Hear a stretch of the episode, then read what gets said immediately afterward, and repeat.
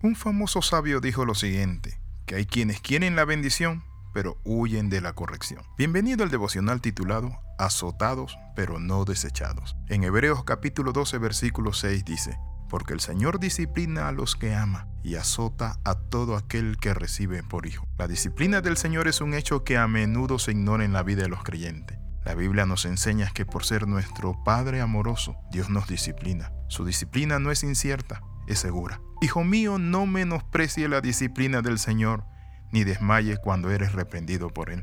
¿Estás pasando un periodo difícil en tu vida? ¿Entras en una y sales y luego entras en otra prueba? Es allí donde tenemos que preguntarnos, ¿qué quiere enseñarnos Dios? La disciplina no solo es castigo de que te azoten, la disciplina es prepararte para un futuro. Así como nosotros le enseñamos a nuestros hijos a doblar la ropa, a arreglar su cama, así el Señor nos enseña para que cuando nosotros crezcamos podamos ir a cualquier lugar y hacer lo que debemos hacer con nuestras propias manos. La disciplina puede verse como castigo, pero también como reprensión, pero también como educación. ¿Cómo usted está mirando la disciplina? La disciplina va a llegar a todos, es decir, el Señor al que ama, corrige. ¿Por qué el Señor tiene que corregirnos? Porque traemos muchas cosas de nuestros padres, del medio ambiente, de nuestra mente y de la necedad del corazón. La Biblia habla del niño y dice que la necedad está ligada al corazón del muchacho, pero la vara de la corrección la alejará de ella. Los padres tenemos la responsabilidad de educar a nuestros hijos. Yo recuerdo que mi madre me hablaba una vez y después venía el chancletazo o venía algo, ¿saben qué? La amonestación. Pero ella me ayudó, me enseñó muchas cosas, como el ahorro, el respeto a la propiedad privada, el amor a la familia, el apoyar a las personas pobres y necesitadas y eliminar el bullying de mi boca. Eso es disciplina. Muchas veces nosotros cuando estamos en la disciplina sentimos que ya no podemos más y queremos apartarnos de Dios, sentimos que como que Dios es injusto y se olvida de nosotros. Por eso es clara la Biblia cuando dice en Hebreos capítulo 12, verso del 7 al 8 de la siguiente manera, si soportáis la disciplina, Dios os trata como a hijos. Porque ¿qué hijo es aquel a quien el Padre no disciplina? Pero si se os deja sin disciplina, de la cual todos han sido participantes, entonces sois bastardos y no hijos. Note lo que dice la Biblia, todos han sido participantes.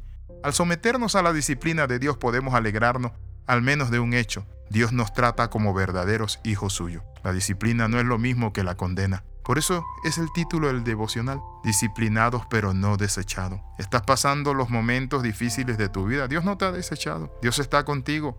Puedes que estés en un hospital, en una cárcel, en una situación adversa en tu hogar, perdiéndolo todo, sintiéndote como un huérfano, como un árbol sin sombra. Pero ¿saben qué? Dios está presente. La pregunta sería entonces, ¿cuándo Dios nos disciplina? La disciplina es entrenamiento y ese entrenamiento implica aspectos positivos y negativos. Parte de la disciplina es simplemente guiar a alguien a seguir ciertas reglas u observar ciertos comportamientos. Otra parte de la disciplina consiste en reprender para corregir la desobediencia. ¿Te está reprendiendo el Señor? Las reprensiones son de amor. Yo recuerdo cuando mi padre también me sentaba y me reprendía y me decía, mira muchachito, te vas a sentar ahí y vas a obedecer. Si no, cuando llegamos a la casa nos vamos a arreglar. ¿Y saben qué? Eso me hacía quedarme allí sentado tranquilo. Cuando hablamos entonces de la reprensión y la formación, ambos aspectos de la disciplina pueden ser difíciles. Las pruebas que soportó Job no fueron un castigo por el pecado, sino que fueron un entrenamiento en la rectitud. Job salió de su prueba siendo un mejor hombre, siendo bendecido y promovido por Dios. Vas a salir de esa prueba y vas a salir siendo una mejor persona, con mayor conciencia, bondad, misericordia, pero también te vas a poner en los zapatos de otro, vas a ser una persona compasiva. La disciplina de Dios entonces comienza cuando nacemos de nuevo en su familia. En ese momento comenzamos a aprender y a entender la palabra de Dios, pero hay personas que cuando Dios comienza a tratar con ellos, se van, se pelean con Dios, ya no asisten, ya se desaniman. Por eso dice la palabra, si soportáis la disciplina, Dios os recibe como hijo. Porque el que se queda sin disciplina, se va de la disciplina, no es un hijo, es un bastardo. ¿Es una bendición entonces esto en nuestras vidas? Claro que sí. Por eso la palabra dice en el Salmo 94, el 2 al 13, Bienaventurado el hombre a quien tú, Señor, corriges y en tu ley lo instruyes, para hacerle descansar en los días de aflicción. Noten lo que hace la disciplina. Nos hace descansar en los días de aflicción porque nos instruye, nos forma en su ley. Entonces este tipo de disciplina es más preventiva que correctiva. Se acercan días difíciles, sabemos. Y el Señor quiere librarnos de ellos. La disciplina de Dios también llega cuando pecamos. En tales casos el castigo pretende ser correctivo.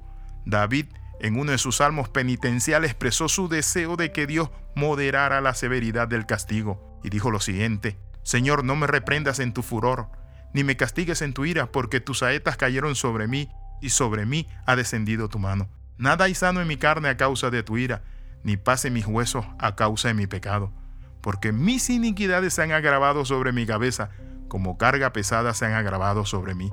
Eso lo dice en el Salmo 38 del 1 al 4. Quiero invitarle a orar. Padre, en el nombre de Jesús, te damos gracias porque tú estás disciplinándonos en muchas áreas. Hay cosas que nos duelen, nos cuestan, pagamos un precio, pero gracias porque estamos siendo mejores personas, más sensibles, y cuando tú termines tu obra en nosotros, veremos un fino acabado por tu mano de poder. Amén y amén. Escriba al más 502 42 45 60 89. Le saluda el capellán Alexis Ramos. Recuerde las 13, comenta, comparte y crece con nosotros. Nos vemos en el próximo devocional. Bendiciones de lo alto.